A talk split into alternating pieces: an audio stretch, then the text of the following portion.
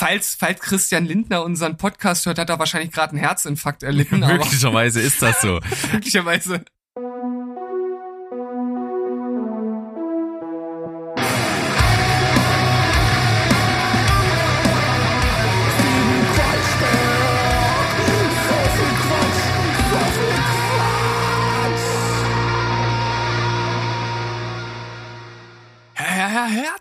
Herzlich willkommen, ihr lieben Menschen da draußen. Heidi Ho Welt, hier sind wir wieder. Steven Spoilberg heute in unserer Funktion als Quatschköpfe bei Steven Quatschberg. Berg, habe ich das so richtig anmoderiert? Fand ich gut, hat mir gefallen, war fluffig, ähm, durchweg spannend, mitreißend, alles, was es so braucht. Äh, du bist sofort wieder im Filmkritiker-Modus, ne? Also das merkt man direkt, äh?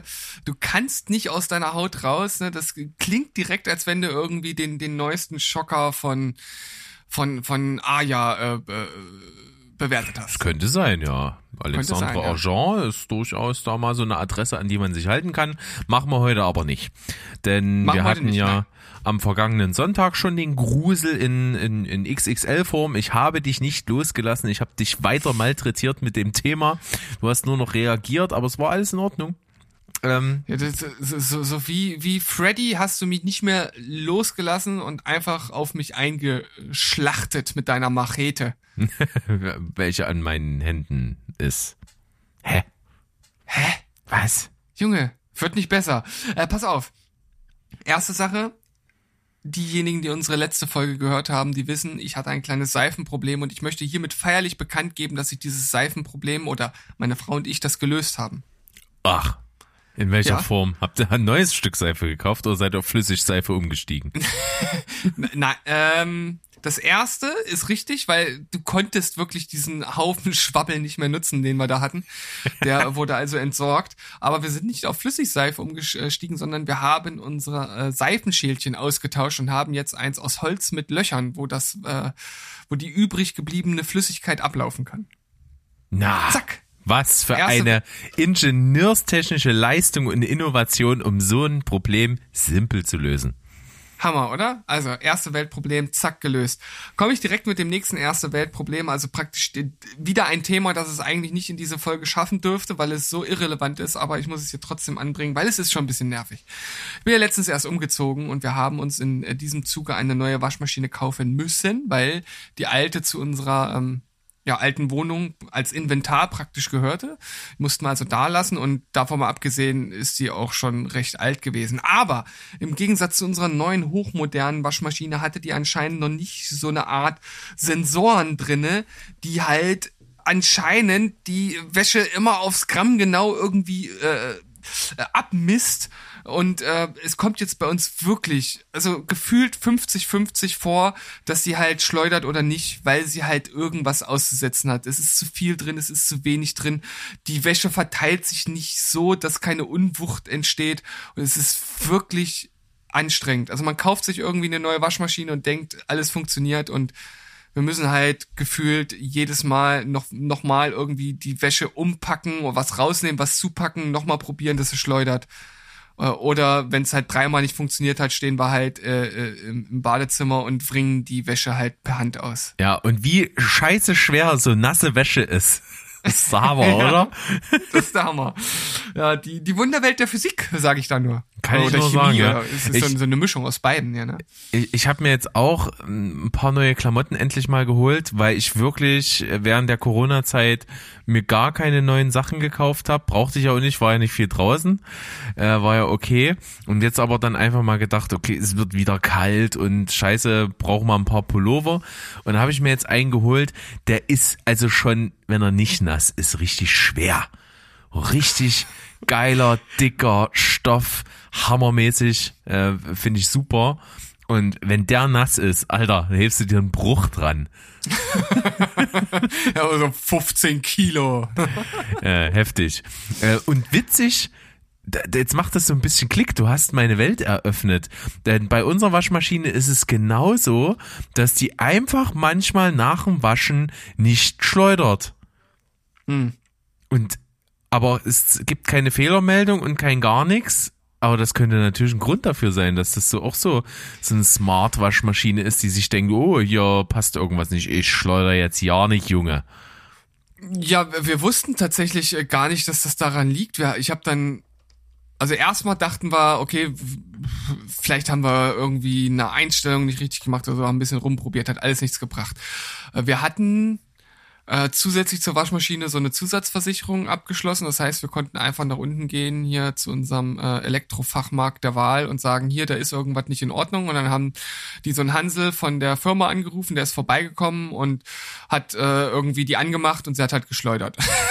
war halt äh, super gut. Meinte halt, ja, äh, funktioniert alles, ihr müsst halt nur äh, gucken, dass es halt irgendwie, ja, es darf halt nicht zu viel und nicht zu wenig sein und es hat halt so einen Unwuchtsensor drin. Das heißt, wenn die ähm, halt am Anfang anfängt sich zu drehen und dann halt so langsam so ein bisschen schneller wird, dann verteilt sich ja ähm, die Wäsche in der Wäschetrommel und wenn die halt nicht gleichmäßig verteilt wird, dann schleudert äh, die halt nicht.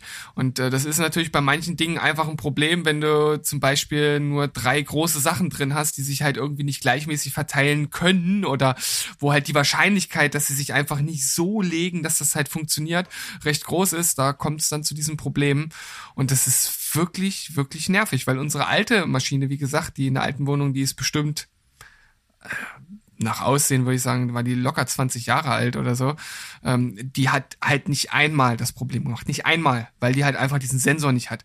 Jetzt kann man natürlich sagen, okay, so ein Unwuchtsensor macht wahrscheinlich schon Sinn für die Langlebigkeit, aber wenn ich äh, stattdessen dann äh, dreimal zusätzlich das Schleuderprogramm äh, starten muss, dann bringt's mir auch nichts. Nee, Humbug, völliger Schwachsinn, weil die, wie gesagt, unsere Waschmaschine, die wir vor unserer jetzigen hatten, war auch wirklich, wirklich, wirklich alt.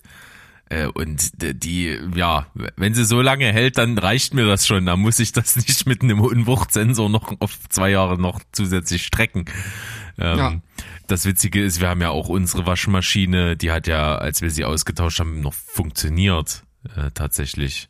Es war, okay. es hatte irgendwelche anderen praktischen Gründe, warum wir das mal getauscht haben. Äh, wir haben sie aber halt einfach dann äh, mitnehmen lassen und dann wird die ja auch bloß äh, nicht verschrottet, wenn sie noch geht. Mhm. Also, ja, also so eine Waschmaschine hält schon eine Weile, wenn man, wenn man sich ein bisschen kümmert. Das passt äh, schon. Wir hatten, wir hatten unsere allererste Waschmaschine, die wir uns bei unserer ersten gemeinsamen Wohnung gekauft haben, haben wir im Discounter gekauft für 200 Euro und die hat acht Jahre lang nicht einmal irgendeinen Mucks gemacht und die haben wir zum Schluss weiterverkauft noch. Also ja. man kann man kann halt auch Glück haben. Ne? Ja, das funktioniert ähm, schon. Aber ich muss mal sagen, äh, diese äh, Episode oder dieses Problem hat mir jetzt auf jeden Fall wieder mal gezeigt, was für ein Luschi-Wuschi ich bin, denn wir haben dann tatsächlich auch mal so eine komplette Trommel irgendwie per Hand ausgewrungen und äh, also danach machen das die Arme irgendwann schon ganz schön zu. Ja. Das ist ein Workout, ja. und das, das ist halt auch wirklich, äh, da sieht man wieder, äh, ja, wie schön das doch ist, in einer zivilisierten Welt mit Waschmaschinen zu, ja. zu leben. Ja. What a time to be alive, sage ich da nur. Ja, ja, Hammer Sache. Ähm, du hast es ja auch angesprochen, Themen, die es nicht in die Sendung schaffen wir haben ja dieses kleine sollten sollten sollten wir haben ja dieses kleine Spiel das letzte Mal angefangen äh, und ich habe das wieder gemacht, indem ich die letzte Steven Quatschberg Folge angekündigt habe mit vier Themen, die vermeintlich drin vorkommen, habe ich ein Fake Thema drunter gemischt.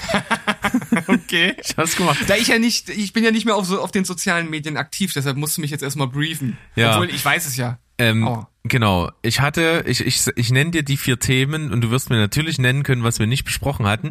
Ähm, ja. die, die letzten vier Themen waren Geiger Fuzzi von Maastricht, kotzende Flugkatze, Nackt und Nutella und Servicewüste überall.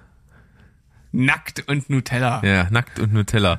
ähm, für jeden, der oh, das, ist natürlich, das ist natürlich ein richtig schöner Clickbait-Titel, ne? Ja, eben. Deswegen habe ich ja genommen. Irgendwas mit, irgendwas mit Sex funktioniert immer. Ähm, ja. Ich kann natürlich jetzt nicht mehr äh, ähm, liefern. Also ich habe keine Story zu Nackt und Nutella. Du wahrscheinlich auch nicht. Von daher äh, lassen nee. wir das einfach. nee, leider nicht. Ähm, noch so ein äh, kleines Thema, äh, ich würde sagen, fällt auch in diese Kategorie. Äh, so Dinge, über die man sich aufregen kann, nicht müsste. Also ich reg mich da auch nicht drüber auf. Ich frage mich aber, wozu gibt es eigentlich Buchumschläge? Also, dass um den festen Einband nochmal so ein Stück Papier drum ist. Ja, also ich meine jetzt nicht einen Schutzumschlag, sondern halt so ein zusätzliches Cover. Das ist für mich so überflüssig. Ich mache die Dinger halt einfach immer ab und eigentlich müsste ich mich dazu überwinden, die auch einfach wegzuschmeißen. Ähm, aber da ist dann noch so ein bisschen dieses alte Sammlerherz, was ich eigentlich gar nicht mehr so richtig habe, aber irgendwo doch. Das sagt so, nee, das kannst du nicht wegschmeißen, das gehört zum Buch dazu, aber eigentlich nervt's nur. Ja, glaube ich. Oh, das ist manchmal auch so schlimm. Äh, das bringt mich auch dazu, dass ich habe ja ähm, früher noch viel CDs gekauft und ich habe halt auch gerne so äh, diese diese Digipacks mit diesen Softcovern und irgendwie so Boxen und sowas gekauft. Und die hm. habe ich ja letztens mal alle zusammengepackt, bis auf wirklich ganz, ganz, ganz wenige, die ich echt unbedingt behalten will, weil ich sie mega finde. Ähm, und habe einen, einen riesen Karton voll mit alten CDs, hauptsächlich äh, Metal und Rock. Und weiß irgendwie nicht, was ich damit machen soll. Also zum, zum Wegschmeißen ist es mir echt zu schade. Aber ich habe auch keinen Bock, mich hinzusetzen und irgendwie so Sammlerfreaks zu suchen, die, die, die dafür vielleicht noch Geld hinblättern ich weiß irgendwie nicht so richtig und, und sie einfach so wegschenken, ist mir aber auch irgendwie zu schade. Ja, dann äh, mach ein Metal-Paket draus. Das ist ja wahrscheinlich alles so im Metal-Rock-Bereich. Ja, ja. Äh, äh, eBay Kleinanzeigen, Komplettpaket, 100 Euro oder was weiß ich. Ja, könnte man schon machen. Ne, das sind also so also richtige also Boxen von, von In Flames, von Bring Me the Horizon, von Caliban alles mögliche Heaven Shall Burn sind so zusammen von, von den CDs so Boxen mit, mit, mit Pins und, und Stickern und Mützen und so drin. Alles mögliche. Aber das ist doch der, das ist doch der bestmögliche äh, Kompromiss im Grunde genommen. Also du willst sie nicht hinsetzen und alle einzeln verkaufen, könnte man machen und vielleicht auch den ein oder anderen Rubel damit noch reinholen. Aber der Zeitaufwand rechtfertigt das Ganze nicht, weil ich glaube, das ist mittlerweile auch recht schwer, die halt irgendwie loszubekommen. Ja. Und gerade bei eBay Kleinanzeigen, wenn du da nicht irgendwie zusätzlich Geld in der Hand nimmst, um die äh, Anzeigen zu pushen, musst du die halt auch alle zwei Tage neu reinsetzen, weil die Leute halt einfach nur auf die neuesten Sachen gucken in der Regel. Außer sie suchen wirklich ein ganz bestimmtes Produkt, da musst du halt dann Glück haben. Ähm, ja, und der andere äh, Seite wäre halt äh, verschenken und das willst du ja auch nicht. Und ah, dann halt so sagen, okay. Drum, ne? Ja, aber dann, dann, dann sagst du halt, okay, dann äh, mache ich ja wirklich ein gutes Paket mit geilen Sachen und die Leute, die das äh, wertschätzen, die wissen, dass sie dann halt auch nicht viel dafür bezahlen, äh, wenn du da halt irgendwie, weiß ich, das war jetzt nur von mir gesagt mit 100 Euro, vielleicht ist das zu viel, vielleicht ist es zu wenig, das musst du dann selbst entscheiden, aber einfach so ein Preis, wo die Leute auch sagen, Alter, geil, das, das mache ich jetzt. Mhm. Auch wenn da Sachen dabei sind, die ich vielleicht schon hab. Gibt vielleicht, ja so Leute, die kaufen es dann halt trotzdem. Ja, vielleicht mache ich das mal. Mal gucken. Warum nicht? Äh, passend zu dem äh, Buchcover-Thema, ich bin heute der Meister der äh, Übergänge. Ähm, ich habe ja letztens erzählt, dass ich äh, jetzt recht viel Bücher mir gekauft habe, die jetzt auch wieder so ein bisschen im Regal stehen und darauf warten, gelesen zu werden. Und ich mache das ja immer so. Wenn ich irgendwo von einem interessanten Buch lese, dann schaue ich erstmal so, so ganz äh, grob, ähm, wie die Bücher so ankommen, so bei den, bei den Leuten, ähm, guck mir irgendwelche Rezensionen oder so dazu an. Äh, meistens so ein schneller Überblick. Und wenn ich dann sage, ja, okay, geil, interessantes Buch, dann äh, schaue ich, gibt's das in der Bibliothek? Das ist ja dann in der Regel dann die deutsche Version, weil wir haben in der Bibliothek, glaube ich, nur englische Bücher im Romanbereich, also im Fiktionsbereich, leider nicht bei, bei Non-Fiction-Books. Ähm, ja, deswegen schaue ich dann da immer und meistens gibt's die dann dann nicht und dann schaue ich bei Booklooker, das ist ja diese äh, gebraucht äh. Da findet man recht, also eigentlich fast immer äh, auch englische Bücher und manchmal halt auch zu einem günstigen Preis. Und letztens habe ich dann wieder geguckt und dachte so, hä? Das Buch kostet 1,91 Euro ohne Versand. Da dachte ich so, das rechnet sich doch gar nicht. Ja, das ist wie manchmal irre. Wie, wie können die denn daran verdienen? Ich weiß nicht ganz genau, was eine Warensendung oder eine Büchersendung zurzeit kost, zur kostet. Ich glaube, die ist günstiger als so ein normaler DIN A4-Umschlag. Ich bin mir nicht ganz sicher. Ich glaube, irgendwie so 1,25 Euro oder so. Ah, dann verdienen die da 70 Cent dran, müssen das Ding verpacken, den müssen ausdrucken, das irgendwie okay zur Post bringen, da wird es wahrscheinlich bei solchen Büchershops dann ein, das ist dann ein Gang, das ist jetzt kein zusätzlicher äh, Verdienst, aber es muss ja auch irgendwann mal angekauft werden, es ist gelagert, also letzten Endes ist das doch, wenn überhaupt, ein Nullsummenspiel. Ja, oh, Nullsummenspiel, was für ein schönes Wort. Ja. Ich, ich mag zwar nächsten- persönlich Milchmädchenrechnung, aber das ist auch Nullsum, Nullsummenspiel ist auch toll. Ja, würde hier äh, tatsächlich äh, auch äh, irgendwo passen. Ne? Wenn, aber es wäre eine Milchmädchenrechnung, wäre es, wenn sie Verlust machen würden. Darf man das überhaupt noch sagen? Milchmädchenrechnung? Ja. Ist, ist das äh, irgendwie an, anstößig oder? Nö, das ist ja, wenn dann antifeministisch, oder? Man, man spricht ja einer, einer so. explizit weiblichen Person äh, ein, ein geringes Vermögen zu, richtig zu rechnen. Du hast, hast natürlich, eigentlich hast du absolut recht. Absolut. Aber die Frage ist ja, wie, wie würde man das denn jetzt äh, genderneutral formulieren? Also man könnte natürlich Milchmädchen-Jungen-Rechnung sagen. Oder Fang, fang bitte nicht an. Es kann nur, es kann uns nur in den Ruinen quatschen jetzt gerade. Wieso? Also ich fand es schon besser als vorher im Grunde genommen. Nee, komm, wir bleiben Also beim Nullsummenspiel, das ist okay. Okay, nur so im Spiel. ist Ja. okay. Ähm, und dann war halt auch noch krass, ich habe das am Montag bestellt, ich habe dann direkt mit PayPal ähm, bezahlt und am Dienstag war das da. Das fand ich halt auch krass. Also das war jetzt äh, so wahrscheinlich ein etwas größerer Buchshop, also jetzt nicht irgendwie so ein kleines Antiquariat irgendwo, vermute ich jetzt mal, ähm, auch bei den Preisen und so. Fand ich aber trotzdem krass, weil ich habe halt auch äh, vor zwei Wochen mir ein Buch bestellt, das ist halt immer noch nicht angekommen. Und da habe ich halt mal nachgehakt und der meinte, ja, zurzeit dauern die Buchsendungen bis zu 14 Tage. Naja. Und ich so, ja, okay, gut. Na gut. Äh, mal schauen, vielleicht kommt's ja noch. Aber äh, Stichwort passt, äh, ich habe, halte ich fest. Nein, du hast ein Buch zu Ende gelesen. Ja, Orden des Phönix. Woo! Vorgestern. Ich bin Geil, stolz oder? auf dich. Ja. Und? Ja, doch. Kann man machen. Was ist dein, was ist dein Fazit? Mochte ich. Ähm, hat tatsächlich ist das, finde ich, so das erste Buch, wo wirklich im relativ großen Stil die Filme vom Buch ab, abweichen. Ich finde noch so, so bis, bis Teil 4 ist das alles noch recht nah dran. Äh, und da ist, ist vor allen Dingen bis Teil 4 ist es so, dass das, was im, in den Filmen gezeigt wird, äh, zumindest auch so im Buch vorkommt, eben plus Sachen weggelassen sind. Und hier ist es schon sehr doll so, dass Sachen richtig abgeändert sind. Na gut, ich glaube, das liegt einfach daran, dass die Bücher einfach immer umfangreicher wurden, immer mehr auch an Story-Elementen drin hatten, die halt einfach nicht komplett in den Film passten, oder? Ja, das ist Denk ich mal. 100% ein Grund davon, weil äh, es sind schon äh, es sind auch teilweise Sachen in den Filmen, wie die gelöst sind, äh, finde ich tatsächlich echt äh, beeindruckend. Dass man das zwar verknappt hat, aber eben so, dass es trotzdem noch eine gewisse Relevanz hat und so, aber führt jetzt zu weit auf jeden Fall. Äh, Hm. Finde ich die Filme nach wie vor immer noch sehr, sehr gut.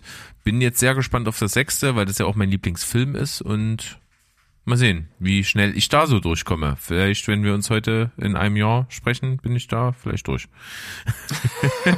Oh, da, du bist aber heute, also du bist ja optimistisch. Also, Ja, wenn ich überlege, wie lange ich jetzt für das fünfte gebraucht habe. hey Junge, man kann sich auch einfach mal hinsetzen und lesen. Ja, könnte man. Ja. So, äh, also äh, ich könnte jetzt äh, wieder, ne, wir sind ja heute Überleitungsmeister, direkt vielleicht eine, eine kleine Bücherschau machen, mal wieder. Ja, tu das. Ja, ich bin gespannt, was du immer aus deinem Nähkästchen so rausholst. Wie gesagt, als, als viel Buchhorter. Ja, genau. Vor allem Horter. Beim äh, Lesen hapert's bei mir auch noch so ein bisschen. Also ich bin zumindest noch nicht da angekommen, wo ich eigentlich äh, sein möchte mit meinem Lesepensum. Aber immerhin habe ich jetzt äh, innerhalb hier meines äh, Urlaubs das äh, erste Buch äh, durch. Und äh, ist auch total spannend. Das ist, also ich habe ja, also ich habe locker zehn wahrscheinlich 15 Bücher irgendwie hier im Regal stehen, die ich eigentlich noch lesen müsste. Aber das, was ich jetzt gelesen habe, ist tatsächlich eins, was ich einfach als Spontankauf mir im Buchladen gekauft habe. Ähm, aber äh, es äh, scheint mich ja doch irgendwie fasziniert zu haben und mich mitgenommen zu haben. Äh, und zwar heißt das Focus, äh, The Hidden Driver of Excellence von Daniel Goleman. Der hat auch äh, Bücher zur emotionalen Intelligenz geschrieben. Es ist ein Wissenschaftsjournalist, wenn mich nicht alles täuscht. Ist schon etwas älter, also es ist nicht mehr so auf dem neuesten Stand der Dinge, ist von 2013. Und ähm, das war überwiegend äh, sehr interessant. Also es geht darum, wie ist denn ähm, Aufmerksamkeit überhaupt äh, anatomisch aufgebaut, wie funktioniert das so im Kopf, äh, wie äh, funktioniert das mit der äh, Selbstwahrnehmung oder welchen welchen Faktor spielt äh, Fokus bei der äh, Selbstwahrnehmung, äh, wie äh, lesen wir andere oder äh, welcher ähm, Teil oder welcher Faktor spielt da der Fokus? Dann äh, so im größeren äh, Kontext, wo der Fokus oder die Fähigkeit, sich zu fokussieren, halt einzuordnen ist im Sinne von von Mustern, Systemen und äh, ja anderen Dingen, die er halt erläutert. Und äh, dann halt auch, wie Fokus uns bei bei Training äh, beeinflusst. Also, er geht da halt auch auf diese äh, viel zitierte 10.000 Stunden Regel ein. Die kennst du vielleicht auch. Ja. Hm. Ähm, oder 10.000 Wiederholungen, oder? Nee, Stunden. Stunden? 10.000 okay. Stunden. Ja, ja, genau. Geht da halt ein bisschen drauf ein und äh, demystifiziert das Ganze so ein bisschen. Und äh, am Ende geht's dann auch noch mal darum, was macht, was machen großartige Anführer oder Führer aus, also vor allem so im Firmenkontext. War, das war so hinten raus jetzt eigentlich nicht mehr so das, was mich grundsätzlich interessiert, das war aber trotzdem interessant geschrieben. Dementsprechend kann ich das auf jeden Fall äh, empfehlen, wenn es äh, Leute gibt, die sich für das Thema interessieren. Fokus von Daniel Goleman. Guck an. Und dann habe ich äh, direkt äh, hinten dran ein anderes äh, Buch gehangen, da bin ich jetzt mittendrin, aber äh, schon jetzt hat's mich äh, relativ in, in seinen Bann gezogen, weil es halt einfach so krass ist und ähm, es mir noch mal ein bisschen vor Augen führt, was da eigentlich gerade so abläuft und auch schon in den äh, vergangenen äh, Jahren äh, bzw. Jahrzehnten halt äh, passiert ist. Es geht um Fußball, es geht um Katar äh, 2022. Das Buch heißt Boykottiert Katar 2022 von Bayer und Schulze Marmeling und hat noch den Untertitel Warum wir die FIFA stoppen müssen.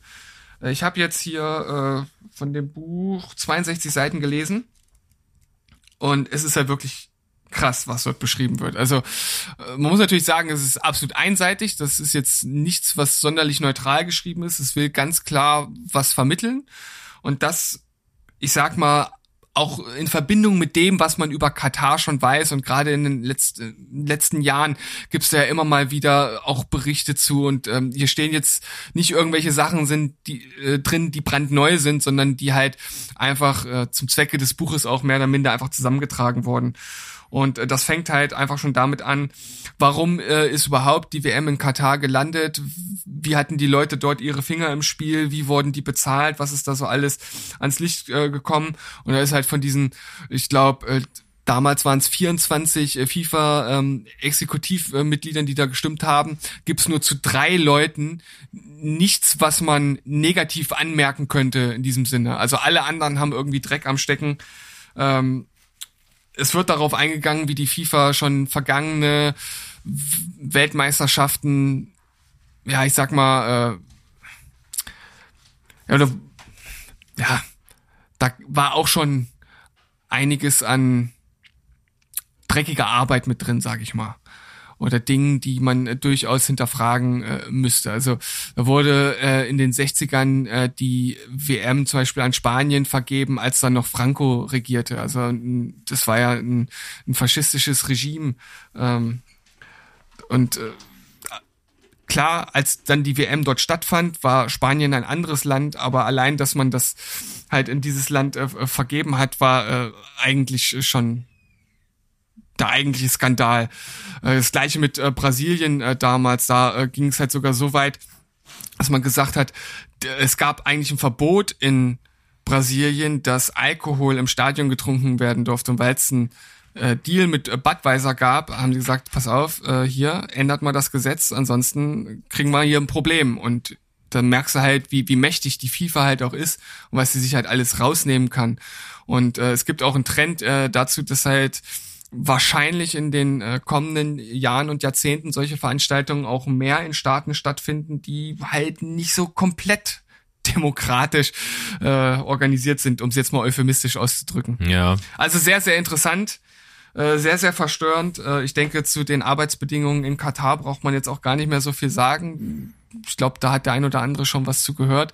Es ist eine absolute humanitäre Katastrophe, was dort passiert. Ähm, ganz zu schweigen von den äh, von den Gesetzen, die es, die es dort teilweise gibt, die auch Leute betreffen, die dort natürlich, ja, als, als Urlauber hinkommen und dann in dem Land sich den Gesetzen beugen müssen, die aber dann teilweise so absurd sind, wo du dir einfach nur, nur äh, äh der Hand vors Gesicht schlagen kannst.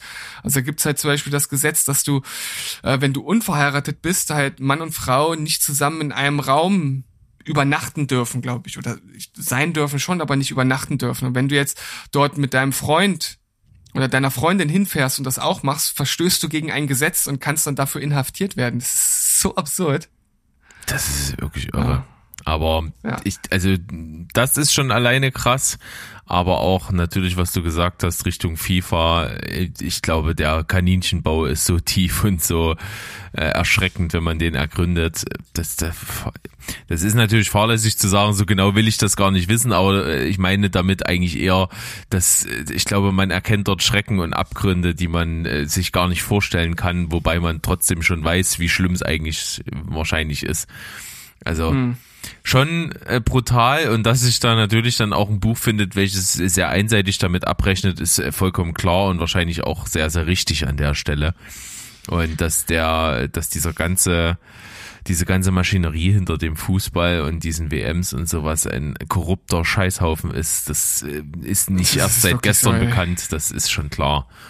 Da hat es ja auch genügend Skandale gegeben, aber äh, der, ja, der Zweck heiligt irgendwie offensichtlich alle Mittel.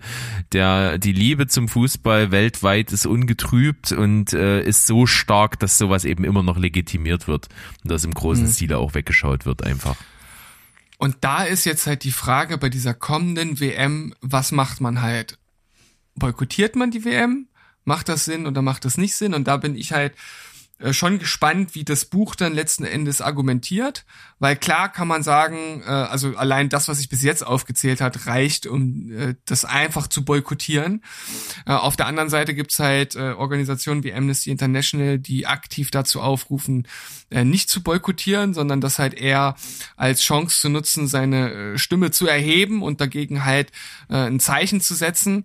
Und ich sag mal, wenn man das in einem bestimmten Umfang macht und auch wirklich mit großen Aktionen, wird es halt auch schwierig für die Kataris, da dann im Nachgang ähm, irgendwas zu machen, was nicht in irgendeiner Weise dann doch einfach so krass ist, dass man es einfach wegignoriert. Also wenn da jetzt irgendwie 30.000 Leute äh, im Stadion äh, irgendwas machen, was dagegen Gesetze verstößt, wo man bei uns sagt, ist völlig normal, darf man machen und die verschwinden danach, das, äh, das wird nicht passieren.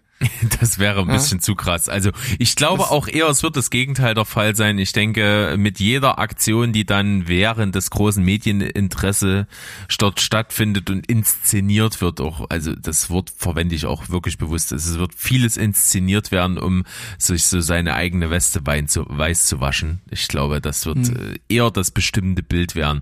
Und ich glaube, das ist an Scheinheiligkeit und Heuchlerigkeit, glaube ich, nicht zu übertreffen, was, was uns erwartet. Hm.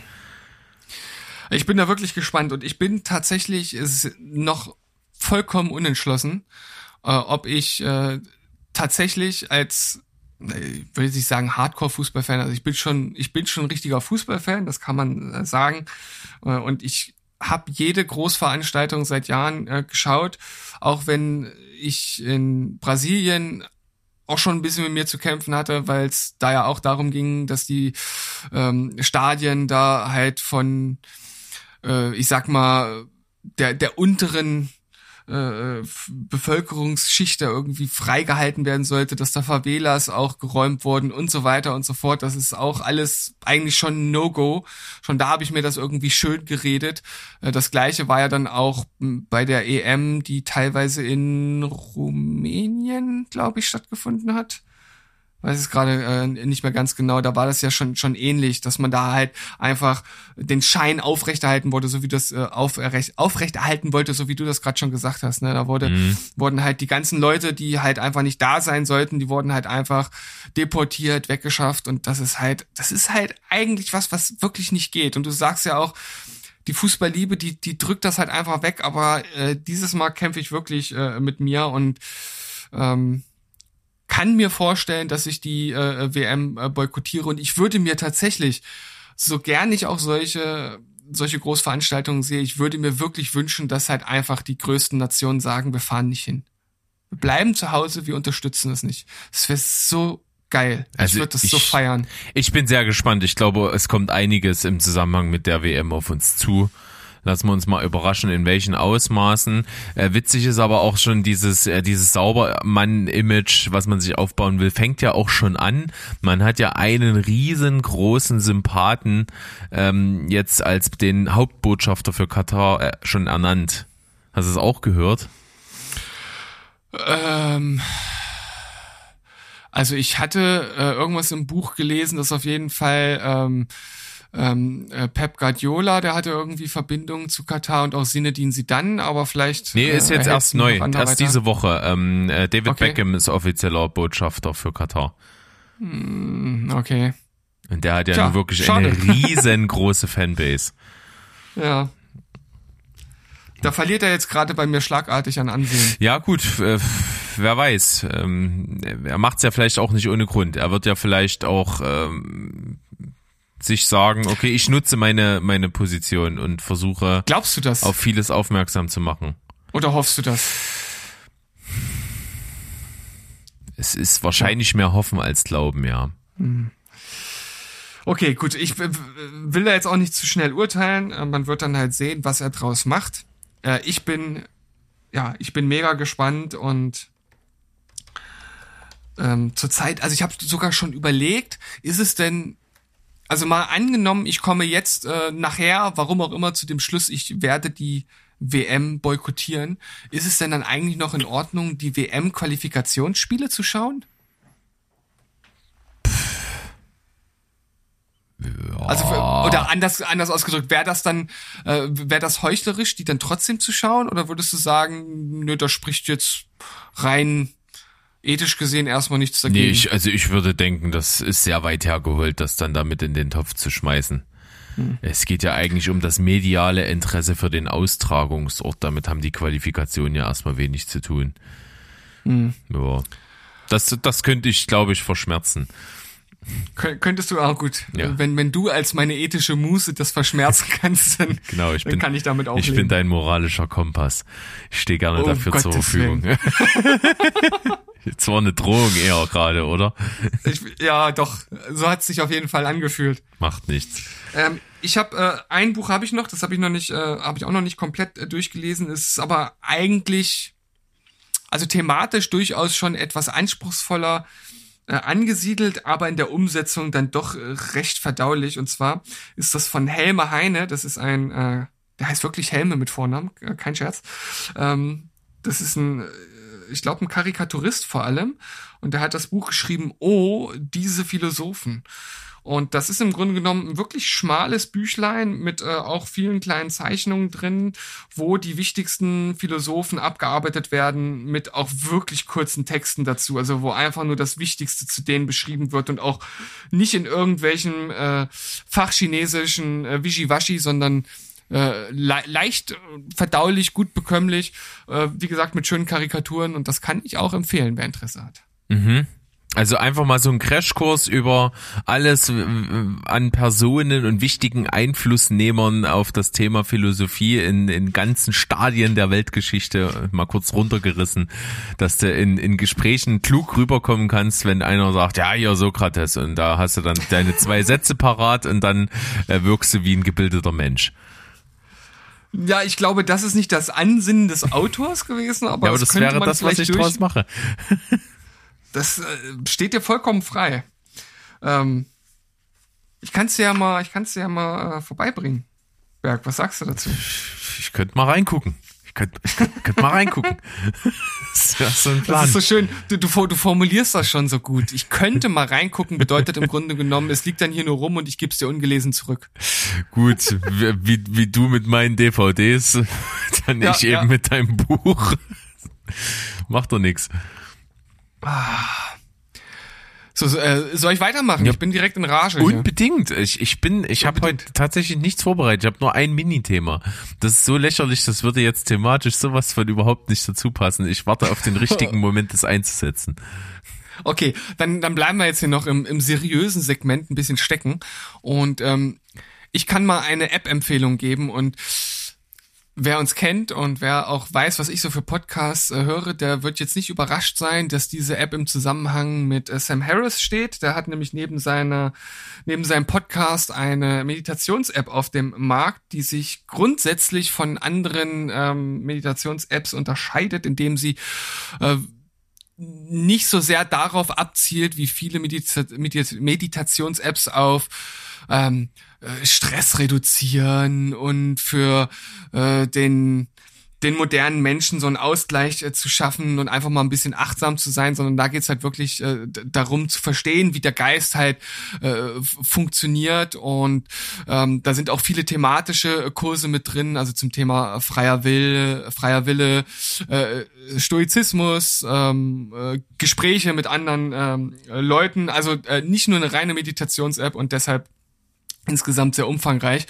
Und äh, gerade dieser Kurs äh, oder diese, ja, man kann schon sagen, dieser Kurs äh, zum äh, Stoizismus im Zusammenhang mit der Meditations-App hier, ist wirklich so unglaublich gut. Also es gibt ja oft so Leute, die irgendwelche Apps bewerten und dann sagen, allein dieser einzige Teil ist das Geld schon wert. Und dann denke ich mir immer so, ja, mh, hm, äh, okay, sehe ich meistens nie so, wie Leute, die das sagen. Aber hier muss ich wirklich sagen, vielleicht nicht der ganze Preis, weil sie ist wirklich teuer. ähm, aber ähm, äh, es rentiert sich auf jeden Fall äh, dann dann sehr schnell, denn das Lustige ist, ich habe zum Geburtstag von dem Typen, der den äh, Kurs dort gemacht hat, also das ist nicht alles von Sam Harris, der holt auch andere Experten ran, die dann halt zu den Themen sprechen. Hier ist das William B. Irvine, das ist ein äh, Philosoph aus Amerika, der auch schon einige Bücher geschrieben hat, äh, sich selbst als äh, äh, äh Stoizist, äh, äh, Stoiker nicht Stoizist, äh, Stoiker eingruppiert und äh, das Buch A Guide to the Good Life geschrieben hat, was ich jetzt hier auch äh, vor mir liegen habe. Und der hat diesen äh, Kurs gemacht und der ist wirklich so gut. Also erstens, ähm, weil der Mann halt einfach ein Fachmann ist und sich damit auskennt und dementsprechend die Sachen unglaublich gut auf den Punkt bringt. Er hat eine äh, wirklich tolle Art zu reden, also sein, sein Duktus, dem, ich könnte dem stundenlang halt zuhören und halt auch inhaltlich. Also ich habe selten nach diesen relativ kurzen Einheiten, das sind immer so Blöcke von so 10 bis 15 Minuten, wo ich so da saß und dachte so, Alter, das hat mir so viel jetzt gebracht, das ist so interessant, äh, unglaublich gut. Ja, und davon halt aber auch abgesehen, äh, der Rest der App wirklich äh, unglaublich äh, gut und ähm, sie kostet 99 Euro im Jahr, also es ist eine äh, Subscription-Base das Ganze, aber äh, Sam Harris sagt, es soll bei niemanden äh, am Geld scheitern, dass seine Produkte nicht genutzt werden können ähm, und ohne dass Fragen gestellt werden, kann man dort eine E-Mail hinschreiben und sagen, äh, ich kann es mir nicht leisten, schickt mir mal bitte einen Zugang, dann kriegt man für ein Jahr auch praktisch kostenlos den Zugang. Ähm, wer das Geld also nicht hat. Mhm. Äh, ich äh, bitte hier niemanden darum, das auszunutzen. Also ich habe für die App auch jetzt bezahlt, schon im zweiten Jahr in Folge und mache das auch äh, tatsächlich äh, gerne. Es kommt auf sehr, sehr oft neuer Content äh, hinzu, wird also immer schön erweitert. Und ähm, ja, ich kann es nur empfehlen. Klingt absolut interessant auf jeden Fall. Ja, gerade auch wenn man so, wenn man zu gerade solchen Themen, die auch so in viele Lebensbereiche so praktisch eingreifen irgendwo, wenn man da so ein, so ein gesammeltes Wissen hat, macht das ja schon viel her, gerade auch äh, für ja, ja, Anfänger in den Bereichen. Also einfach ja, mal ja. diesen Überblick haben will, was es überhaupt so gibt für verschiedene Modelle, Lebensphilosophien und so weiter und so fort, was auch immer. Äh, das ist dann schon, glaube ich, dann durchaus Geld wert. Und wie gesagt, er hat halt auch einen, einfach einen etwas anderen Ansatz, obwohl er ja ein, äh, ein äh, äußerst rational geprägter äh, Typ ist, der ja auch äh, Religion nichts äh, abgewinnen kann, hat er doch einen gewissen Zugang auch zur ja, Spir Spiritualität, wobei äh, das halt nicht im esoterischen Sinne gemeint ist, sondern einfach ähm, eher so im, im Sinne von, das geht über das hinaus, was man so alltäglich von sich und seinem Geist und seinem Körper und wie man funktioniert erfasst sage ich mal. Und da gibt's halt einfach so Aspekte in seinen äh, Meditationen und seinen Anleitungen, die ich halt in keiner anderen äh, Meditations-App bis jetzt gefunden habe. Ich habe ja äh, Headspace relativ lange mal benutzt. Ich habe auch in Calm mal reingehört. Das ist ja so eine ähm, äh, ähm, äh, App, die vor allem ähm, damals auf ähm, auf den iPhones beziehungsweise aus dem App Store bekannt äh, geworden ist. Ich glaube, mittlerweile gibt's sie auch auf Android. Ähm, und auch auf YouTube habe ich mir viele geleitete Meditationen angehört. Aber keiner hat äh, zum Beispiel mal danach gefragt, okay, du, äh, äh, er macht auch äh, oft äh, Meditation mit geöffneten Augen. Das finde ich irgendwie immer nicht so geil, aber er meinte, das äh, gehört halt dazu. Der meinte halt, äh, oder da gibt's dann so Anleitungen wie, äh, du schaust jetzt hier in, in den Raum und ähm, all diese Eindrücke, die auf, auf dich jetzt einprasseln, versuch die mal einfach von dir halt zu lösen, von dem, was du siehst. Es ist einfach nur eine Wolke aus Empfindungen. Also das, was du siehst, das, was du spürst, das ist eigentlich all, alles zusammen in einem Ort. Das ist nicht voneinander getrennt. Und versuche auf meinen Fingerschnippen einfach mal sozusagen innerlich die Augen zu drehen und danach zu schauen, wer jetzt eigentlich schaut. Und das ist halt erstmal im ersten Moment super abgefahren und man weiß halt auch überhaupt nicht so richtig, was er damit meint, aber dazu gibt's halt auch diese ähm, themengebundenen Kurse, wo er das halt auch erläutert, was er damit meint. Das ist also wichtig, dass man sich das dann auch mal anhört. Und das geht halt einfach, um es jetzt nochmal auf den Punkt zu bringen, über das hinaus, was andere Meditations-Apps bieten können. Und deshalb finde ich die halt so gut. Das klingt spannend. Nee, jetzt im Ernst, also eine ganze Welt irgendwie so zusammengefasst, so ein bisschen reduziert auch auf das, auf die wesentlichen ja, ja. Sachen. Klingt, klingt gut. Und falls es Zuhörer gibt, die da jetzt mal Interesse äh, bekunden und vielleicht nicht gleich äh, äh, eine Jahres-Subscription äh, irgendwie schnorren wollen und sich dabei schlecht fühlen, zu Recht, äh, meine Lieben, äh, die können auch einfach mal in unseren Discord-Server mich direkt äh, anschreiben, denn äh, ich kann euch da auch einen ähm, Gratis-Monat einfach, ja, zukommen lassen über meinen Account. Das ist ja der, der absolute Knaller. Also der Service. Ja. Aber dafür müsst ihr natürlich auch auf Discord bei uns sein, ist ganz klar. Ja. Ähm, das ist die Voraussetzung. Ja, also äh, auf der Homepage mal auschecken oder auf den Social Media Plattformen überall habe ich da irgendwo versucht halbwegs prominent den Link unterzubringen, äh, anmelden und dann seid ihr schon in unserem Sektentempel irgendwo gefangen und werdet schon kommt nie wieder raus genau, äh, psychologisch geknechtet und unterworfen. Das äh, funktioniert ganz gut. Ja, wunderschön. Ähm, ist auf jeden Fall auch so, so dieser, dieser Stoizismus und so ist tatsächlich ja auch irgendwie was, äh, was ich schon so, ohne die Riesenphilosophie dahinter zu kennen, ja auch zum Teil äh, sehr mache. bin ja, bin, ja, ticke ja so ja, einfach. Also, ich bin einfach ein unglaublich äh, gelassener Typ, der sich eben von kaum was aus der Ruhe bringen lässt und auch von auftretenden Problemen oder irgendwas eben äh, sich nicht in ein Loch schmeißen lässt oder in Wut oder eine Rage oder sowas, sondern halt einfach hm. äh, immer bei den Dingen, wo ich weiß, die kann ich jetzt sowieso nicht ändern, versuche halt sofort äh, den Fokus darauf zu setzen, wie ich dann halt äh, entweder da rauskomme oder was auch immer. Also gar nicht auf das, was passiert ist und mich darüber zu ärgern. Hm. Ja, ich find's halt super spannend, wie halt einfach schon vor über 2000 Jahren äh, Dinge gesagt oder gedacht wurden, die halt heute immer noch äh, relevant umgesetzt werden können. Es gibt durchaus auch Kritiker, die sagen, dass das äh, keine ähm, alltagstaugliche Philosophie sei, wenn man wirklich ein hundertprozentiger äh, Stoiker werden würde. Äh, Soweit bin ich selbst in der Thematik noch nicht drin, als dass ich das für mich selbst äh, habe entscheiden können. Aber ich finde halt einige Sachen so unglaublich spannend, wie zum Beispiel ähm, negative Visuali Visualisation. Also das ist ja was, äh, was halt vollkommen dem Zeitgeist widerspricht, wo es nur um positives Denken und äh, The Law of Attraction, ja, das ist dann so eher in die äh, esoterische Richtung mit The Secret und sowas. Ich weiß nicht, das sagt dir vielleicht auch was? Nee, das gerade nicht. Äh, das ist ähm, The Law of Attraction ist äh, ein ein Buch. Ich glaube, das ist von Anfang der 2000er Jahre. Gibt's auch mittlerweile einen Film zu. Der soll auch unglaublich scheiße sein. Ähm, und das sagt so, äh, um das jetzt mal ähm, ganz knapp zusammenzufassen, wenn du nur lang genug und oft genug an die Sachen denkst, dann passieren sie halt auch. Mhm. Und das halt aber auf wirklich einer, einer sehr, sehr esoterischen Ebene. Also da ist wirklich, das ist, äh, ja, Gibt's auch äh, ein, zwei äh, sehr, sehr gute äh, YouTube-Videos zu, die das Ding halt völlig in der Luft äh, zerreißen.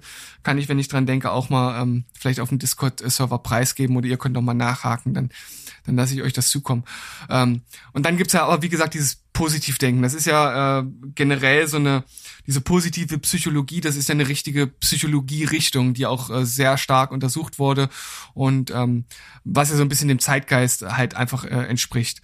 Und die Stoiker, die sagen mit der negativen Visualisierung äh, genau sozusagen das Gegenteil, aber nicht im Sinne von, dass man andauernd äh, irgendwie in negativen Gedanken schwelt, sondern dass man äh, wie im Sinne einer In im, äh, Impfung sich einfach vorstellt, wie was Schlimmes passieren könnte und was das für einen bedeutet und ob das wirklich so schlimm ist, wie man sich vielleicht ähm, bei einem schnellen Gedanken vorstellt und dass das dann wie eine Art Immunisierung funktioniert, falls es doch einmal eintreten sollte und dass man sich solchen Situationen gezielt aussetzt.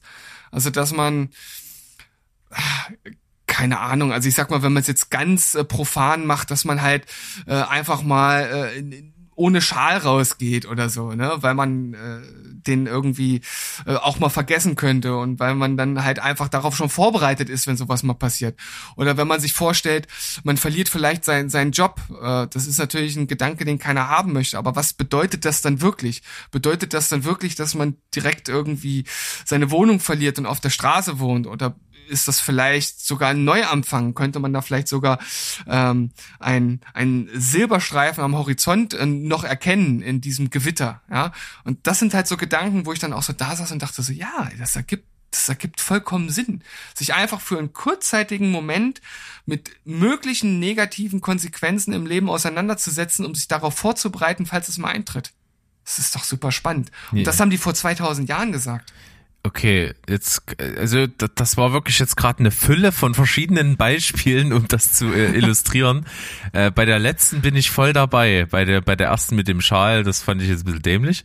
Ja, ähm, das war, war auch eine, war auch ein total blödes Beispiel. Ja, aber, aber ich weiß, was du meinst, weil das, das ist vielleicht was, was im, in der letzten Konsequenz ja vielleicht auch schon vielen schon mal passiert ist, dass einfach mal irgendwas eingetreten ist, ein Negativereignis, was man sich schon ab und zu mal gedacht hat, dass das ja mal so kommen könnte, aber immer so gedacht hat, naja, nee und so, ich wisch das jetzt weg.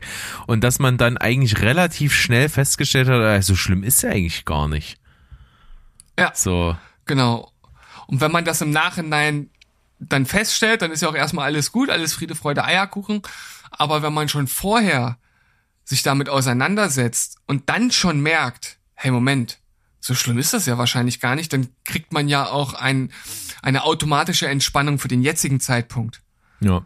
ja. Wenn man das einfach immer nur wegwischt und sagt, oh, wird schon nicht passieren und dann ist das ja trotzdem was, was irgendwo im Unterbewusstsein trotzdem weiter wabert und einen in irgendeiner Weise auch wenn man es nicht wahrhaben möchte oder nicht wahrhaben kann, weil es halt einfach unterbewusst ist, ja trotzdem einen beeinflusst. Ja, das ist Unterbewusstsein ist ja unglaublich mächtig. Eben. Und das ist ja genau das, was du ja auch schon machen kannst, um das Ganze vielleicht noch ein bisschen positiver zu konnotieren. Du kannst dir ja vorstellen, nicht nur, dass dieses schlechte Ereignis eintritt und dann entsprechend weiterdenken und sagen, okay, das ist deswegen und deswegen und deswegen gar nicht so schlimm und dann kannst du eigentlich noch den Schritt weitergehen zu sagen, was würdest du denn eigentlich dann Positives aus der, aus der Sache ziehen? Äh, was mhm. wären eigentlich Vorteile? Äh, und, und dann kann man sich, dann kann man sich unterbewusst fast auf diese Sachen schon freuen und äh, ne? Also man, man, man wünscht sich nicht herbei, dass das Schlechte passiert, aber man äh, freut sich gleichzeitig eigentlich darauf, dass wenn dieses Schlechte passiert, dass man das eine positive oder die zwei positiven Dinge dann machen kann. Ja, ja.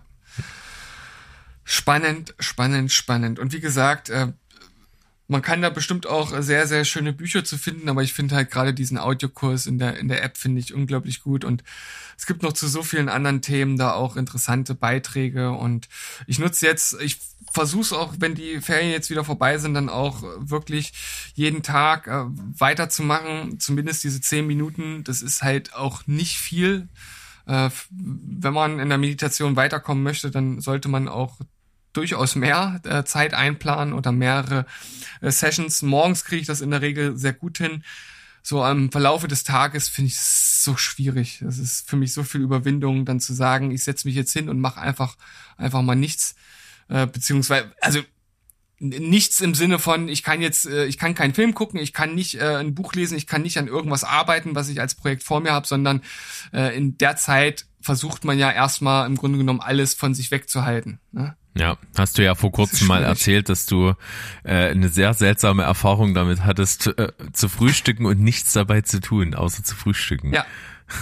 Ich, ich habe das äh, weitergeführt. Ich habe das äh, nicht äh, direkt aufgegeben, sondern ich habe in den letzten fünf Tagen, an vier von fünf Tagen, das Ganze äh, wieder gemacht. Ich habe dazu, äh, ich habe keine Musik gehört, kein Podcast, kein Fernsehen geschaut. Und ich habe auch versucht, während des Essens mich auf das Essen zu konzentrieren, also möglichst auch Gedanken zu irgendwelchen Themen, die aufkamen, so ein bisschen aus dem Kopf rauszuhalten. Wobei man auch sagen muss, es ist halt super spannend. Ich hatte, ich hatte, ich hatte wirklich, das ist so, so ein ganz klassischer Duschenmoment eigentlich, ne, wo man so unter der Dusche auf einmal den, den Heureka-Moment hat, so, ah, Mensch, das ist ja, so, jetzt habe ich das Problem gelöst oder so. Und da hatte ich dann so eine völlig abgefahrene Idee, so, die kam aus dem Nichts. Und die, ich bin mir hundertprozentig sicher, dass sie, äh, dass die halt kam, weil ich mich in dem Moment einfach mit nichts beschäftigt habe. Ich habe einfach nur gegessen und habe die Gedanken fließen lassen. Und da hatte ich halt irgendwie so eine so eine Idee, weil ich halt durchaus auch schon versuche, umweltbewusst zu, zu leben und ich halt weiß, dass halt so, wie das teilweise jetzt abläuft, einfach nicht auf Dauer weiter funktionieren kann. Und ich habe mich, und ich frage mich halt, wie kann man es denn ändern? Also ich meine, jetzt gerade mit unserer neuen äh, oder kommenden Bundesregierung wird sich wahrscheinlich nicht sonderlich viel tun. Ähm, das haben wir ja auch schon mal äh, angesprochen und dann, dann dachte ich so, aber, was, was kann man denn machen? Und äh, irgendwie hatte ich so die Idee, wie, wie wäre es denn, ähm, weil ich auch so ein bisschen, ich sag mal, ein Freund von dieser Idee bin, zum Beispiel so ein CO2-Konto für jeden einzurichten. Also sozusagen so ein restriktives äh, Element. Man hat so ein Budget jedes Jahr, so und so viel CO2 für Flüge, gab es ja mal so die Idee. Ja. Und wenn man das halt nicht verbraucht, dann kann man das halt an jemanden verkaufen, der es halt nutzen möchte. So, ne, finde ich so vom Prinzip her eine super Idee und das ist jetzt nur auf einen Bereich sozusagen reduziert. Und ich dachte mir so, warum macht man denn daraus nicht so ein komplettes System? Also das wirkt schon wieder so wie super eingeschränkt und super viele Regeln. Und ja, im, im Kern ist es das auch irgendwo. Aber warum macht man dann daraus nicht so eine Idee, dass man das auf freiwilliger Basis in so einer Art Pilotstadt mal ausprobiert.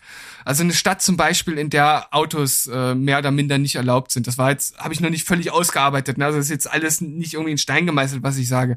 Das ist halt vor allem wirklich ähm, äh, Straßenbahn, äh, Busse, Züge, dass das halt alles wirklich so konzipiert ist, dass man alles super erreicht, dass man im Grunde genommen keine Autos braucht. Dass es ähm, eine Art Punktesystem gibt für alles, was so an großen Konsum anfällt. Und dass es da auch dieses, äh, dieses Budgetsystem gibt und dass man dann einfach mal schaut, würde sowas funktionieren? Gibt es überhaupt diese großen Einschränkungen, ähm, die halt alle vermuten? Ist das dann irgendwas, wo man dann äh, irgendwann gar nichts mehr machen kann? Also einfach als so eine Art Pilotprojekt sowas vielleicht irgendwie äh, einfach mal zu machen und zu schauen, was passiert und nicht von vornherein sagt, nee, das geht nicht.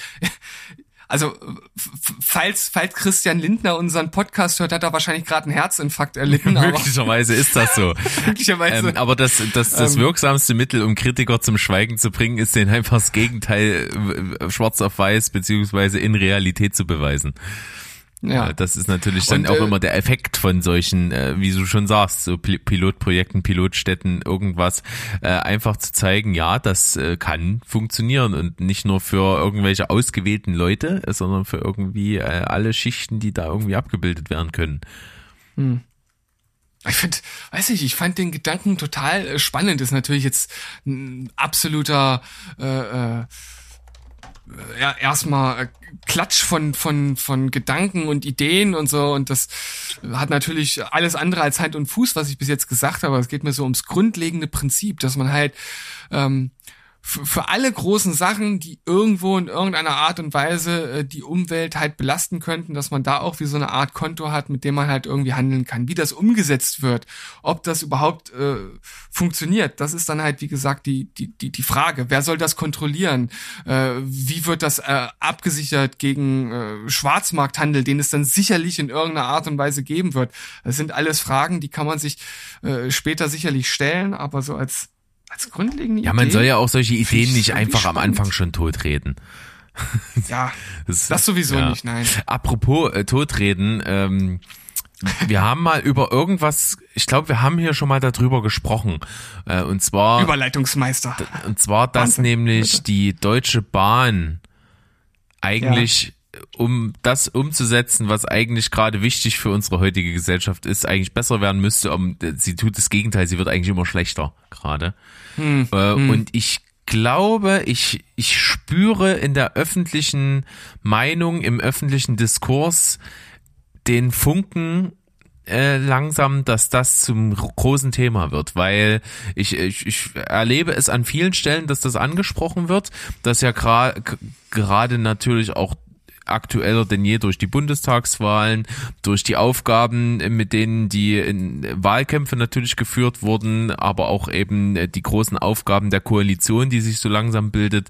Äh, eins davon eben ist dieses ganze wie gehen wir mit dem Klima um? Was können wir dafür tun? Äh, bauen wir Elektromobilität aus und äh, reduzieren wir äh, Autoverkehr, Abgase, Industrie, was auch immer, was da so alles dran äh, dazugehört. Und da geht's natürlich viel um das, den Bürger mit reinzunehmen und irgendwo da anzufangen, okay, fahr weniger Auto, benutzt äh, öffentliche Verkehrsmittel, vor allen Dingen die Bahn, äh, fliegen nicht äh, und so. Und, und dass das Ganze ja so eine große Aufgabe für die Bundesregierung jetzt wird und äh, gesellschaftlich und dass äh, die Deutsche Bahn ja 100% in staatlicher Hand ist und eigentlich genau dagegen arbeitet.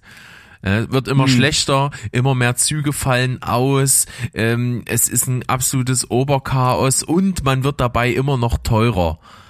Also das, das ist so absurd, dass das eigentlich beides aus dem gleichen Stall kommt, wenn man so will. Ne? Also alles irgendwie in staatlicher Hand, aber es arbeitet komplett gegeneinander. Und da habe ich jetzt auch letztes Mal so einen Experten, der darüber gesprochen hat, gehört, der einfach gesagt hat, ja, ähm, wenn ein Zug den Anschein hat, dass er jetzt eine halbe Stunde oder eine Stunde sogar Verspätung hat oder so, dann wird er halt einfach komplett ausfallen gelassen. Kann man das so vor? Naja, er fällt auf jeden Fall komplett aus, damit er die Verspätungsstatistik Statistik nicht belastet. Weil ein Zug, der ausgefallen ist, kann, kann nicht in die Verspäten-Statistik eingehen. Also das ist halt absurd und übelst pervers, dieses System, ne? Das ist, Ja, der ja. hat, der hat so einen geilen Vergleich dafür gehabt. Ich, der fällt mir jetzt gerade nicht ein. Ey, nee, der, nee, den kriege ich nicht mehr zusammen. Der war so schön absurd, dass er gut gepasst hat und ich habe mir nicht gemerkt, ärgere ich mich gerade ein bisschen. Ist egal. Auf jeden Fall hat der halt als als Experte für alles, was mit der Bahn zu tun hat, dann dau- dauernd solche Sachen aufgedeckt. Ne? Halt auch gerade, dass das Schienennetz irgendwie von 40.000 Kilometern äh, mittlerweile in den letzten, glaube ich, zehn Jahren auf 33.000 Kilometer runtergebaut würde, dass Verbindungen, Knotenpunkte, Weichen und so von äh, auch drastisch um, um irgendwie 20 Prozent gesunken sind. Also, dass dieses ganze Netz eigentlich eher zurückgebaut wird als ausgebaut und dabei eben immer noch teurer und ineffizienter und, und schlechter wird. Völlig absurd. Ja, und dass du teilweise für Völlig Strecken, absurd. die du mit einem Inlandsflug in einer Stunde bewältigen könntest, halt mit der Bahn zu bis zu zehn Stunden manchmal brauchst. Das ist einfach nicht tragbar. Ja. Äh, ja, die Bahn, das ist halt äh, tatsächlich so ein sehr interessantes Thema. Und ich frage mich, warum man es, wie du ja schon sagst, es nicht schaffst, äh, schafft, den Anspruch und die Wirklichkeit irgendwie übereinander zu, zu bringen. Also, Zumindest es kann zu versuchen. Es hat ja den Anschein, Ja. als würde es nicht mal versucht werden. andere Länder, ja, wie zum Beispiel Japan, die schaffen es ja auch, dass da kaum Züge ausfallen. Warum schaut man sich denn da nicht mal ein bisschen um und guckt mal, woran es liegt? Tja, ich weiß es auch nicht. Alles Ich weiß verkorkst. nicht, ob du, ob, ob, du, ob du das schon mal gehört hast, aber in Japan ist es ja so, wenn sich ein Zug um, ich glaube, mehr als drei Minuten verspätet, ähm, äh, entschuldigt sich der äh, Zugführer persönlich über eine Ansage bei den Gästen. ja, ja, habe ich auch gehört. Hm. So, und ich, ich sag mal, also drei Minuten äh, ist halt ne Luxus. Äh, das, das akademische Viertel hier in, Ja, in Deutschland. ja, ja, also. Da, da, dazu, dazu keiner mit der Wimper, um mal irgendwie zu sagen, ey, sorry, ist halt so, ne? Ja. Heute, meine Frau kam auch aus der Heimat wieder nach Hause gefahren, 40 Minuten Verspätung. Hm. Es ist, es ist unglaublich. Von der zwei Stunden Und es Fahrt. ist doch auch jetzt, sag ich mal, es ist doch wirklich kein Hexenwerk, oder? Züge so zu koordinieren, dass die fahren können. Ist das so schwierig? Ja, ich kann es mir gar nicht ich- ich vorstellen. Es funktioniert doch mit Bussen auch. Im Weiß nicht, ob Regelfall. da irgend Vielleicht ist es da das, das Schienennetz, die Oberleitung, ich weiß es nicht. Irgendeine nicht. Ausrede gibt's immer. Äh, Im Winter ist es Ja. ganz klar Schnee. Es ist Ja. völlig unerwartet. Jeden Winter kommt da was vom Himmel und irgendwie frieren Gleise und Weichen ein. Das ist ganz seltsam. Es kommt immer ganz unerwartet und plötzlich. Es kommt, ja. genauso wie die Hitze im Sommer und die Klimaanlagen, die nicht funktionieren. Es ist äh, jedes Jahr das Gleiche. alles wirklich Probleme, mit denen wir uns noch nie vorher befassen mussten. Äh, da kann man doch auch mal nachsichtig sein, dass das nicht immer gleich auf Anhieb funktioniert. Ist doch so. Ei, ei, ei, ei, ei. Naja. Gut, Bahn. Äh, ich pass auf, ich, es passt immer noch nicht, aber ich hau jetzt einfach mein komisches Thema raus. Äh, kennst du das? Das ich habe manchmal Phantomjucken im Ohr. Ey, das ist jetzt nicht dein Ernst, Doch. oder? Das habe ich, das hab ich erst letztens sogar, ich, ich sag mal, die aggressivste Episode diesbezüglich seit langem gehabt. Ja. Ne, das, es juckt. Fühlt sich das an, als wenn da was krabbelt? Na, es fühlt sich, es ist einfach, es juckt und ich will mich kratzen und egal wo, an welcher Stelle ich mich kratze, es geht nicht weg. Ah, okay, das ist bei mir ein bisschen anders. Nee, also das ist manchmal so komisch, weiter. dass ich dieses Gefühl habe, es irgendwie krabbelt. Das habe ich auch manchmal in der Nase, aber meistens im Ohr. Und denke mir, ja, okay, kratz mich kurz, das ist ja nichts Schlimmes, da ist, da ist ja keine wunde Stelle oder ein Tier oder ein Haar oder ist es nicht. Das ist einfach nur so ganz normales Kratzen, was man manchmal so hat, irgendwo am Arm oder so. Da ist ja kein Problem. Aber ich kann es nicht so lokalisieren. Da kann ich mir die ganze Nase oder das ganze Ohr kratzen und ich, es, es geht nicht weg. Also juckt dann das Ohr und kratzt du dann am Ohr oder nimmst du deinen Finger und penetrierst dann dein Ohr, um dann da drinnen so zu machen. Ersteres. Ersteres, ach so, okay. Gut. Ja, ich habe dir jetzt den Wind aus den Segeln genommen. Ja, Hätten wir das äh, geklärt. Ganz, ganz, ganz komisch. Also, äh, als würde ich es mir einbilden. Oder als gäbe es die Stelle, die krabbelt gar nicht. Hm. Ich, äh, das, das klingt, äh, das klingt schon ein bisschen abgefahren, ehrlich Ja, gesagt. bestimmt ein Hirntumor. Ja, sicherlich. Das ist auf jeden Fall der erste Gedanke, den man haben sollte. Sollte Und- vor allen Dingen. Äh, Am besten mal, ich, pass, Sollte. ich google am besten mal. Google am besten mal genau. Ah, nee. Hast du irgend, irgendeine seltene Nervenkrankheit, die es irgendwie nur dreimal auf der Welt bis jetzt gab Ja, oder so. unbedingt. Ja, aber bei mir ist es tatsächlich äh, so, wie ich äh, gesagt habe, so, dass das im Ohr bei mir juckt. Hm, okay.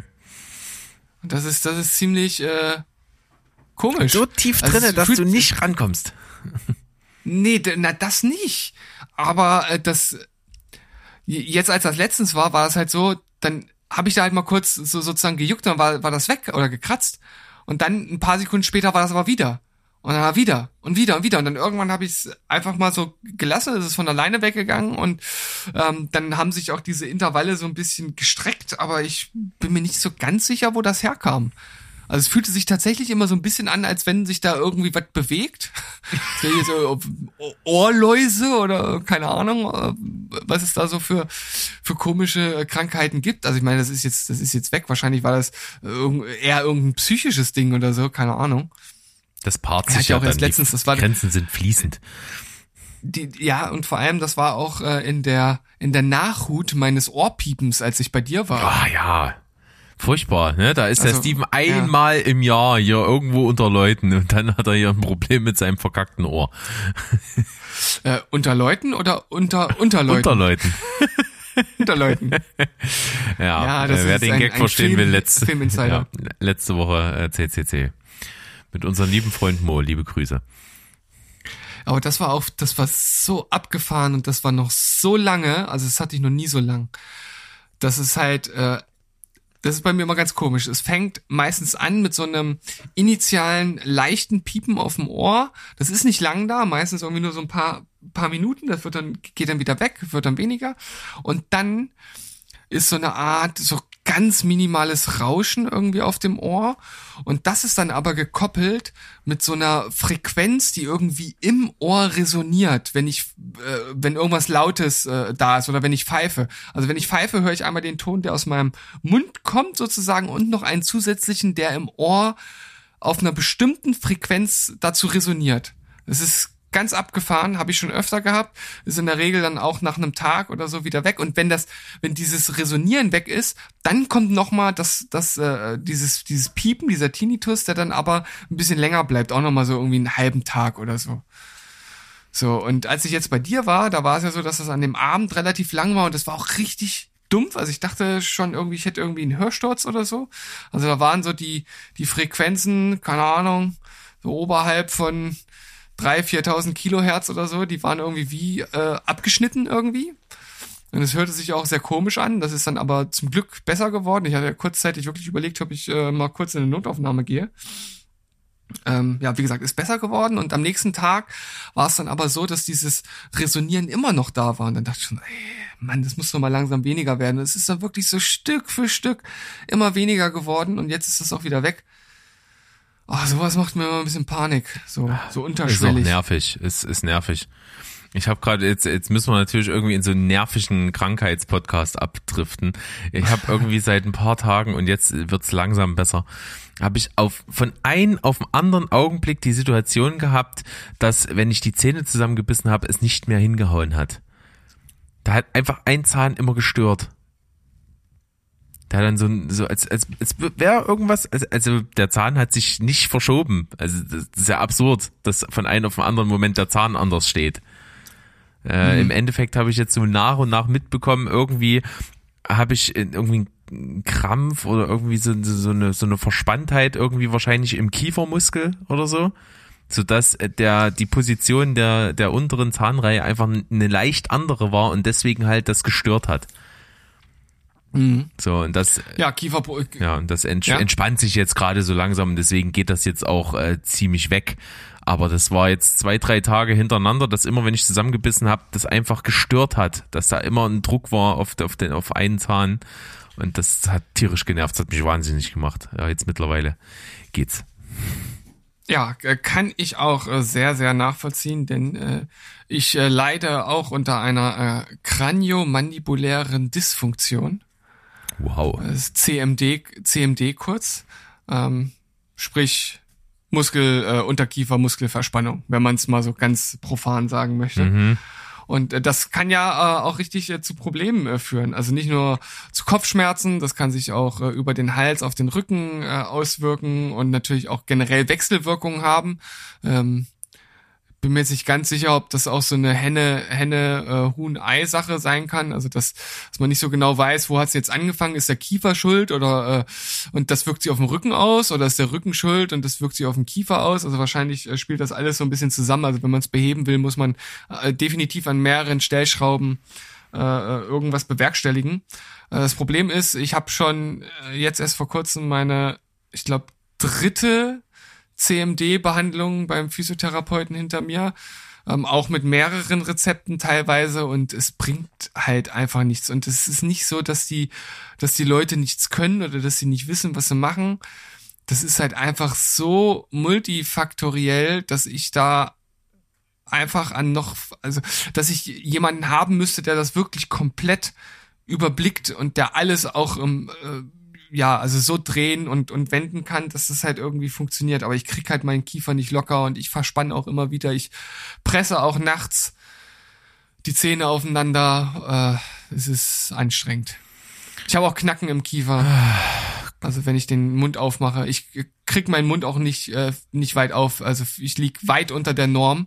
Also man sagt immer so, ähm, das hat mir letztes Mal Physio gesagt, man äh, müsste seinen Mund wenn der komplett geöffnet ist, seine äh, vier Finger reinbekommen. Also vom Zeige bis zum kleinen Finger. Die müsste man sozusagen hochkant reinschieben können. Und ich krieg wirklich mit Ach und Krach drei Finger rein. Okay, ich kann's, ich hab's gerade probiert. das habe ich, das hab ich, hab ich gehofft, dass du's machst. Ja, passt. Ja. Gerade so, aber also, passt. Äh, Ja, und bei mir ist es wirklich, äh, also da muss ich schon so ein bisschen nachschieben und vielleicht mal so ein bisschen aufdehnen, dann schaffe ich drei, aber es ist halt auch viel zu wenig. Also das ist halt bei mir schon alles so verkrampft, auch über Jahre, äh, über Jahre hinweg. Und ich habe auch immer wieder Zahnprobleme, dass halt, dass ich auf einer Seite nicht kauen kann. Das habe ich jetzt zum Beispiel auf der rechten Seite schon wieder seit eineinhalb Jahren. Und es wird halt einfach der Fehler nicht gefunden. Und irgendwie kommen immer mehr Zahnprobleme auch äh, hinzu. Ich habe anscheinend zumindest das Glück, ich muss ja wieder das Positive sehen, dass es immer auf einer Seite ist, die Probleme und nicht auf, äh, auf zwei Seiten, weil dann könnte ich gar nicht vernünftig kauen. Also eine Seite funktioniert immer. Aber es ist eigentlich kein Dauerzustand und es nervt mich halt einfach so an, weil der Arzt sagt halt auch immer, ja, es ist nichts am Nerv. Ja, aber du Hiopai findest halt auch nicht das Gegenmittel. kannst mir auch kannst mir auch keine Abhilfe schaffen. Ähm, ich hatte das auf, der auf der anderen Seite halt schon mal vor, ich glaube drei Jahren oder so, und am Ende hat halt nur noch eine Wurzelbehandlung geholfen. Hm. Und das macht Spaß bekanntlich. Ich, also das ist äh, richtig geile Sache, sollte jeder im Leben mal mitgemacht haben. Äh, ja, also ich muss sagen, ich finde es jetzt nicht so schlimm. Also es gibt es gibt, es gibt gute Drogen, Sachen ja, auf jeden Fall. Das das hilft ungemein dabei, ja. Ja, wenn du gut eingespritzt bist, dann geht Eben. das schon. Ja, ohne aber, ohne würde ich es nicht machen wollen. da sind wir Nein. schon wieder bei Alter. dem Punkt, what a time to be alive, Alter. Never. Alter Schwede. Also ich muss auch sagen, ich bin was, was Zahnempfindlichkeit angeht, bin ich eine richtige Oberpussy. Also wirklich. Ähm, es kann bei mir im Grunde genommen nicht zehn Sekunden gebohrt werden, ohne dass, dass mein Zahn eingespritzt wird. Und der muss halt auch super zugepumpt werden. Also es ist fast immer so, dass halt schon initial, weil er mich jetzt kennt, halt viel gespritzt wird. Und meistens sage ich dann so, ey, hier, äh, nee. Und dann muss er halt nochmal nachspritzen. Und es dauert dann halt auch einfach fünf Stunden, bis die wieder nachlässt, die, die Spritze. Oh Gott, oh Gott, oh Gott. Na gut, ähm, ja das ist ein Sumpf, den wir eigentlich nicht betreten wollten jetzt. Äh, wir klingen Nein. jetzt so, wie wir wahrscheinlich in 40 Jahren dauerhaft in unserem Podcast reden. Ähm, wir vermeiden das jetzt an der Stelle. Ähm, und sind eigentlich mit einer guten Länge hier wieder dabei. Meine Fresse, ey, ich habe kein Thema außer dieses äh, Phantomjugend mitgebracht und wir sind trotzdem bei über einer Stunde. Das ist doch ordentlich. Ja, und ich äh, kann dir sagen, ich hätte hätte hätte sogar noch mehr gehabt, also von daher ja. Aber alles, alles, alles gut gemacht. Äh, vielleicht äh, können wir das Ganze ja abschließen. Ähm, ich will das jetzt auch wirklich nicht mehr ausweiten, weil du hast ja schon gesagt, wir haben eine gute, gute Zeit erreicht. Aber äh, vielleicht fehlt noch so eine kleine Empfehlung zum Schluss. Ich habe einen neuen Podcast für mich entdeckt. Und zwar ist das ein Neurologe, glaube ich, mit Spezialisierung auf Augenheilkunde. Klingt jetzt super unspektakulär, ist ein Amerikaner, Andrew Huberman heißt er. Und äh, Huberman Lab heißt der Podcast.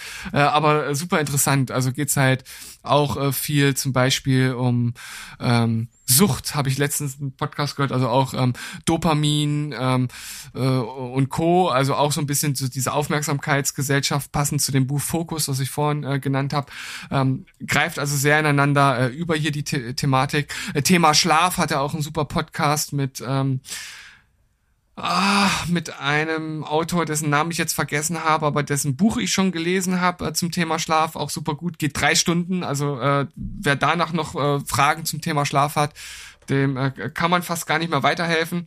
Ähm, und äh, ja, kann ich empfehlen. Andrew Huberman, Huberman Lab. Crazy shit. Ich glaube, da ist richtig viel Stoff. Lesestoff, Hörstoff, Krankheitsstoff. Alles dabei. Alles dabei. Ja. Sehr gut. Steven Quatschberg steht genau dafür, für dieses bunte äh, Themengeflecht. Und ich bin begeistert. Bedanke mich bei dir natürlich wie immer für das nette Gespräch heute. Und nett ist nicht die kleine Schwester von Scheiße in dem Sinne, sondern einfach. Nein, einfach nett. Einfach, einfach schön entspannt, durchweg, gelassen. Kann man machen. Dafür ist es da und die nächste ist bestimmt nicht fern. Und an der Stelle, äh, ja, wenn ihr das hört, befinde ich mich im Urlaub. Oh. Pff, wünscht mir Glück. Sind wir alle sehr, sehr schade drum. Aha. Wir sind sehr schade drum, das ist auch völlig, also, ne? ergibt gar keinen Sinn. Nee. So sprachtechnisch. Wenig, wenig. Aber gut, dass du Wenig. auch Deutschlehrer bist. Mit diesen Worten verabschieden wir uns und sagen Tschüss, ciao und goodbye. Bleibt quatschfrei. Tschüssikowski. Rinjehaut.